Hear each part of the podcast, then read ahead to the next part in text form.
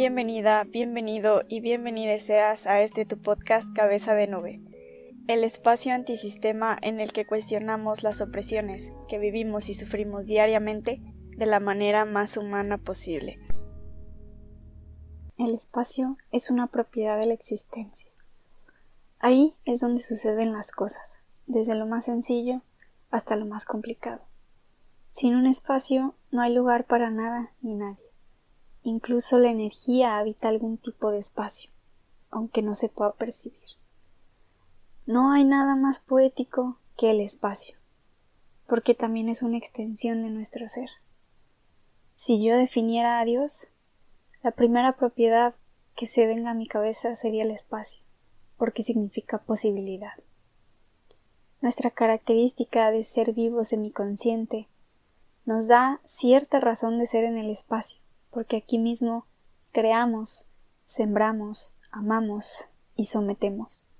Así es como justifico que el espacio es entonces una extensión de lo que somos, y que podría ser parte de nuestro cuerpo total, porque en cierta manera nos expresamos a través de él y las demás cosas que lo habitan, lo que hay dentro. Yo probablemente tengo un fetiche con los espacios, porque veo una pintura, un dibujo, una fotografía o hasta un videojuego con un espacio que está mayormente vacío. No hay gente ni muchas cosas, casi casi pura estructura de algún lugar, un edificio, un salón, una alberca, algo parecido a los backrooms, pero sin ese elemento creepy. Algo semiterminado que incluso le falte poco para verse cotidiano. Yo veo esto y me da un placer mental. Es algo majestuoso que tal vez nunca pueda definir con palabras. Ahora, permítete imaginar que acabas de ser creado. Te encuentras bajando lentamente hacia tierra firme desde un bonito cielo. El que tú quieras, el color que quieras. Nada te perturba hasta ahora. No tienes un solo pensamiento solo la sensación de una caída suave. Tu espalda toca el suelo, liso y frío, o cálido. Sientes la textura de mármol, quizás pasto, concreto, arena si quieres. Abres los ojos, te levantas y estás solo en este lugar, con cosas y formas que no entiendes. Es realmente como en un videojuego. Vas a habitarlo, Siempre se me viene a la mente Minecraft. Tú no sabes las reglas de este juego y tampoco sabes qué hacer o para qué sirven las cosas que están a tu alrededor. A veces pareciera que tenemos más control dentro de un videojuego que nuestra propia vida. Pero esta es una ilusión porque, al igual, el juego tiene una intención, una configuración, un estilo y también un destino, un final. Pero es un espacio relativamente desnudo. Antes de una idea no hay sentido. Lo que viene después de la idea sucede todo dentro de este espacio, que alguna vez pudo ser algo completamente diferente. El tema del episodio de hoy es el sinsentido y la injusticia. Siguiendo con una idea, las teorías explican solamente una parte de la realidad. No es posible que afirmen dos ideas supuestas al mismo tiempo al menos no sin que nuestra mente haga un poco de cortocircuito. Cuando queremos hacer esto, usualmente recurrimos al arte, que utiliza otro tipo de herramientas, como son los símbolos más pictóricos que preceden a las palabras, y que tienen maneras de tocar nuestras mentes de manera más inconsciente y directa. El arte se convierte en un concepto que se podría definir con muchas palabras y tener muchos significados. Imposible o casi imposible poder definir completamente y esto no es una característica de las palabras, y las palabras construyen las teorías. Pensando en esta idea se me, se me vino a la mente, no sé si vi que en la serie de Malcolm el del medio, hay un episodio en el que van como un tipo refugio de caridad para los pobres y Dewey, el hermano más pequeño, ve una cruz en la pared. Creo que casi todas las personas vamos a saber lo que significa una cruz en la pared pero Dewey le pregunta a su papá que por qué tenían colgada una T en la pared. Y esto es algo muy curioso porque difícilmente lo, lo vemos en las series. No vas a encontrar a alguna persona que en realidad no sepa qué significa la cruz en la pared. Todos sabemos que es Jesucristo. Entonces este es un símbolo que ha tomado un significado casi universal y una persona lo puede interpretar simplemente como una T en la pared. Pero bueno, siguiendo esta idea, en un modelo de realidad científica no es posible encapsular toda la realidad, por eso es que hay ramas y paradigmas. Entonces, realmente jamás va a ser posible construir una idea origen que sea correcta y universal, incluso en la moral, en la política, en cualquier otra área importante de nuestra vida. La economía, claramente. Si la idea origen de nuestra sociedad hubiera sido opuesta a la de ahora, mucho de lo que conocemos y creemos en este instante no tendría sentido. Y quiero decir que todo es un perro constructo social. Antes de una idea no hay sentido. Por eso es que las enfermedades mentales solo existen y adquieren significado dentro de este constructo. Por ejemplo, no habría desadaptación laboral si la productividad no existe como la conocemos hoy. Muy diferente sería si solamente trabajáramos dos días a la semana y descansáramos cinco. Posiblemente en este ejemplo podríamos partir de una idea en la que solo se produzca lo esencialmente necesario y o de excluir o reducir la idea del trabajo como parte de la realización personal, lo que dejaría cinco días para experimentar nuestro ser de maneras ajenas al significado del trabajo.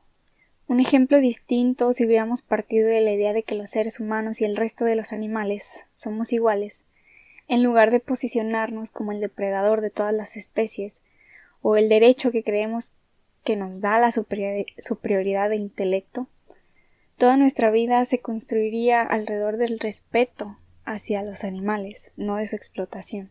Para reestructurar un sistema tienes que escarbar las ideas más fundamentales que nos rigen, es decir, cuestionar lo incuestionable, como lo es nuestra posición en el mundo con relación a todo lo demás existente. Si no han visto la película de Todo en todas partes al mismo tiempo, véanla, porque entenderán muy claramente la siguiente idea sobre el absurdo y el sinsentido. El hecho de pensar la vida como una especie de matrix de conocimiento puede resultar en una idea deprimente que raya ya en el sinsentido. Pero a mí me parece muy hermoso. Porque si no hay sentido, entonces no hay propósito. Las personas nos aferramos a la idea de que estamos aquí por algo y que todos tenemos un propósito. Es un consuelo y también es una carga, ya que si nunca llega esa consumación del propósito, inevitablemente va a haber frustración. Cuando estaba pensando en esta idea, recordé los memes absurdos que se empezaron a popularizar con las nuevas generaciones. Con esto se me ocurrió que esta es una prueba clara de que podemos navegar en el sinsentido de maneras muy creativas. A las personas de generaciones más arriba les cuesta trabajo entender este tipo de humor, porque tal vez su mente ya esté demasiado adiestrada en el sentido. Pero quien tiene la capacidad de reírse de una imagen de un pepino así tal cual a secas, que diga abajo amame mie, tiene un campo fértil para jugar y así averiguar sentidos más libertarios. No he pensado mucho acerca de cómo se configura este tipo de humor, pero si puedo hacer una suposición. Lo puedo percibir como la unión de dos cosas que no tienen para nada una conexión. No hay usualmente una causa o efecto, no se construye desde situaciones cotidianas como otro tipo de memes. Son dos cosas absurdas que por sí solas podrían ser chistosas y juntas son todavía más chistosas. Pero no se sabe realmente el por qué. Solo se siente, de alguna manera se intuye y uno no se tiene que preocupar por definirlo, porque hasta es difícil explicarlo con palabras. Y de repente vamos captando un sentido del humor desde lo absurdo. Son la mamá de estos memes. y es el humor más inofensivo que uno se va a encontrar. Quién sabe si nuestra mente como la conocemos sobreviva el sinsentido de un futuro cercano. El sinsentido también es una oportunidad, porque eso quiere decir que las cosas que vivimos actualmente tal vez no se supone que deban de ser así, aunque en realidad nada tendría por qué sujetarse a un deber ser. Eso nos libera de lo que pensamos que le debemos al mundo ahora. El sinsentido es una hoja en blanco para hacer y deshacer, más que una desmotivación o un estado de indiferencia, es una razón que nos revela la capacidad que tenemos de resignificar las veces que sean necesarias una realidad que tengamos ganas de vivir. Quiero volver a la idea de que tenemos muchas formas de resistirnos a las opresiones. Hay síntomas porque no se puede vivir de una manera plena mientras haya opresión. La psicología, el entretenimiento y los ídolos de todas las épocas han sido instrumentos para adaptarnos a ciertos dolores. Porque sí, nuestros ídolos nos han traicionado y lo siguen haciendo, aunque tal vez no de manera consciente.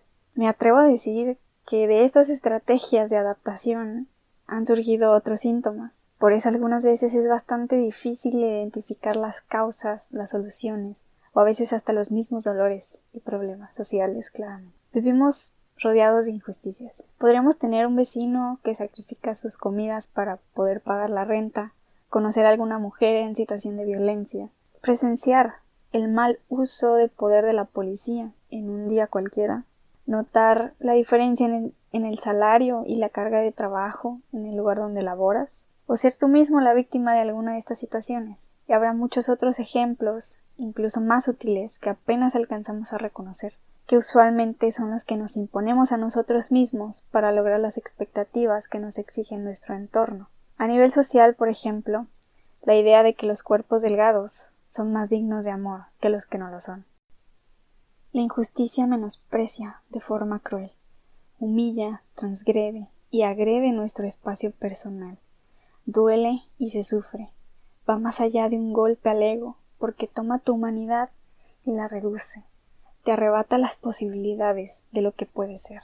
Las razones para no vivir deprimidos o en constante decepción con la vida, que actualmente muy pocas personas logran hacerlo, podrían ser placeres, ciertas alegrías momentáneas, aspiraciones, pero como herramienta, cosas que hacemos como un mecanismo de defensa, y la mayoría de las veces, claro, automáticamente, porque no tenemos otra alternativa. Por ejemplo, la desensibilización o la enajenación. Es decir, estamos tan expuestos a la injusticia y violencia que ya no nos genera un sentimiento especial. El acto se vuelve parte tan cotidiana que simplemente nos adaptamos a ello. Por otra parte, está el sentimiento de saber que no se puede hacer nada al respecto. No tenemos el poder o las herramientas para cambiar la situación y conocemos que hay consecuencias si se intenta intervenir en actos atroces o señalar alguna violencia. Y estas consecuencias pueden ser peores que la misma violencia que ocurre en el momento. Por otra parte, también la comparación, ya que siempre encontraremos a alguna persona en una situación peor por lo que nos encontramos un poco agradecidos de estar donde estamos como un consuelo. Hemos enterrado nuestra capacidad para indignarnos. El miedo es mayor y eso es totalmente comprensible. Aún así yo quisiera que sintiéramos la rabia de todas las injusticias, las personales y las, las de los, les y las vecinas, darnos cuenta de las oportunidades que nos están siendo arrebatar, arrebatadas diariamente ser consciente de lo que implica vender nuestro tiempo, de lo mucho que nos maltratamos cuando nos obligamos a hacer cosas que no queremos por nuestro sentido de supervivencia. Yo no creo que el progreso, la evolución, el aprendizaje tengan que doler en absoluto, o al menos no todo el tiempo, y esa es otra idea de origen que se da por hecho. Por eso pienso que parte de lo que me hace tan difícil el vivir e imaginarme una vida como adulto en este sistema es que para mí es bastante difícil ignorar estas injusticias, las mías y las de mis compañeros. Ni siquiera puedo separar esos sentimientos cuando veo alguna serie o película. Siento tanto que por esto no me puedo imaginar una vida decente si a cada paso que voy a dar me voy a encontrar con una persona sufriendo. A veces queremos hablar de libertad, pero yo pienso que es algo que no podemos darnos el lujo de discutir, menos de una manera lógica. Aparte, ¿quién la conocería realmente? ¿A quién le podríamos preguntar sobre libertad?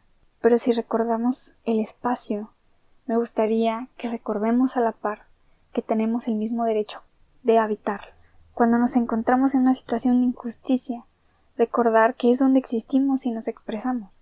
es parte de nosotros, por lo que no es insolente o imposible demandar una, una existencia digna a aquellos que sí la viven a costa nuestra. De cierta manera, también somos responsables de lo que pasa ahí. Aquí tengo un pensamiento que les quiero compartir. A mí hay muchas cosas y personas que me inspiran.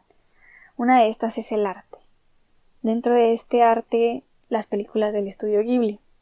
Tal vez estarás familiarizada, familiarizado, familiarizada por El Castillo Vagabundo o El Viaje Chihiro, que son las más populares.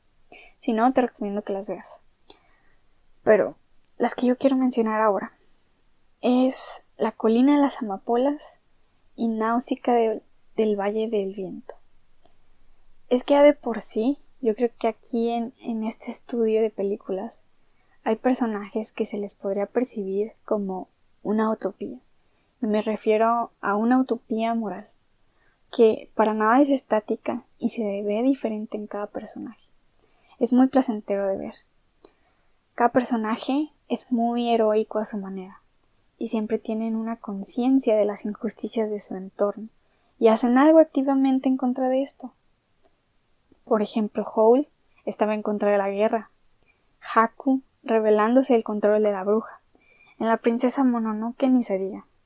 Pero Nausicaa, siendo una niña, es la definición completa de lo que nos gustaría tener como gobernante logró forjar lazos de lealtad en su gente como nunca se había visto, producto de una autenticidad del ser, la preocupación por su gente, su honestidad, un honor y una valentía inquebrantables. Yo sé que la vida no es tan ingenua, pues, pero habrá gente a la que nos conmueve, conmoverá, ver atisbos o cualidades chiquitas en la gente del mundo que nos rodea. Gente que alza la voz, gente que busca la congruencia de sus ideas. Por favor, véanla, vale totalmente la pena. Y yo no sé ustedes, pero ver una película de estudio Ghibli igual siempre me deja un sentimiento muy bonito. En el caso de la colina las amapolas, creo que se ejemplifica mejor esto de los espacios. No les platico la peli más que sus generalidades y los conceptos que puedo rescatar, pero sí recomiendo que la vean para que entiendan mejor y las y los que ya la hayan visto tal vez podrán relacionar mejor cómo se conectan estas ideas. Aquí a lo largo de la película uno se hace testigo del cómo crece un sentido de comunidad entre unos estudiantes que reconocen la importancia histórica y actual de un espacio que ellos habitan. Vemos primero que pasan por un proceso de debate, pero desde aquí ya se necesita un grado de involucramiento consciente, emocional y político. Y en este primer proceso de debate, que se muestra con mucha pasión, es donde se comienza a levantar el interés de otras personas ajenas a este espacio. Y son ellas y ellos los que más tarde deciden ayudar, uniéndose a la causa de salvar aquel lugar. Después dan con una alternativa, un plan de convencimiento que incluso involucra a las autoridades de su estado. Estamos hablando de estudiantes que comienzan a trabajar, a trabajar juntos y hacen lo posible por reclamar un espacio que sienten como suyo, un espacio en el que han construido clubs. Aquí ocurre un desarrollo de sus identidades, donde viven sus hobbies y siguen aprendiendo y cuestionando lo que se les enseña en un salón de clases regular. Y es que son estos clubs escolares los que a mí siempre me han llamado la atención. Podemos entender un poco de su idea en los animes, y he visto de todo. No tiene que ser necesariamente algo académico. Hay desde club del té hasta incluso estudio de actividad y clasificación paranormal. Si conocen a mi poderosísimo mob, entenderán la referencia. Pero son cosas que se toman muy en serio, aunque los temas puedan ser los más comunes y cotidianos. Supongo que es algo relacionado con su cultura en este caso la japonesa. Aunque desconozco si igual pasa en Corea o en China, recuerdo haber visto algo parecido en un drama. Pero bueno, el punto es señalar las características importantes de estos clubs. Se puede asumir que no tienen una jerarquía como en el salón de clases normal. Y sucede en un espacio dentro de un espacio más grande, que es la escuela, donde ocurre lo contrario, y es que la institución podrá tener códigos de reglas y disciplinas, así como inclinaciones ideológicas. Protejan esa ventana, un pequeño espacio que a propósito o no te ayuda a cuestionarlo. De sentirte también parte de. Cosa que no sucede realmente en ninguna institución. Aunque no se salvan de las propias jerarquías estudiantiles que tienen en su cultura. Pero va más allá de eso. Son los propios alumnos los que alguna vez tuvieron la idea de construir desde cero ese club. Le dieron una estructura, un objetivo y un propósito, ya sea personal o de comunidad.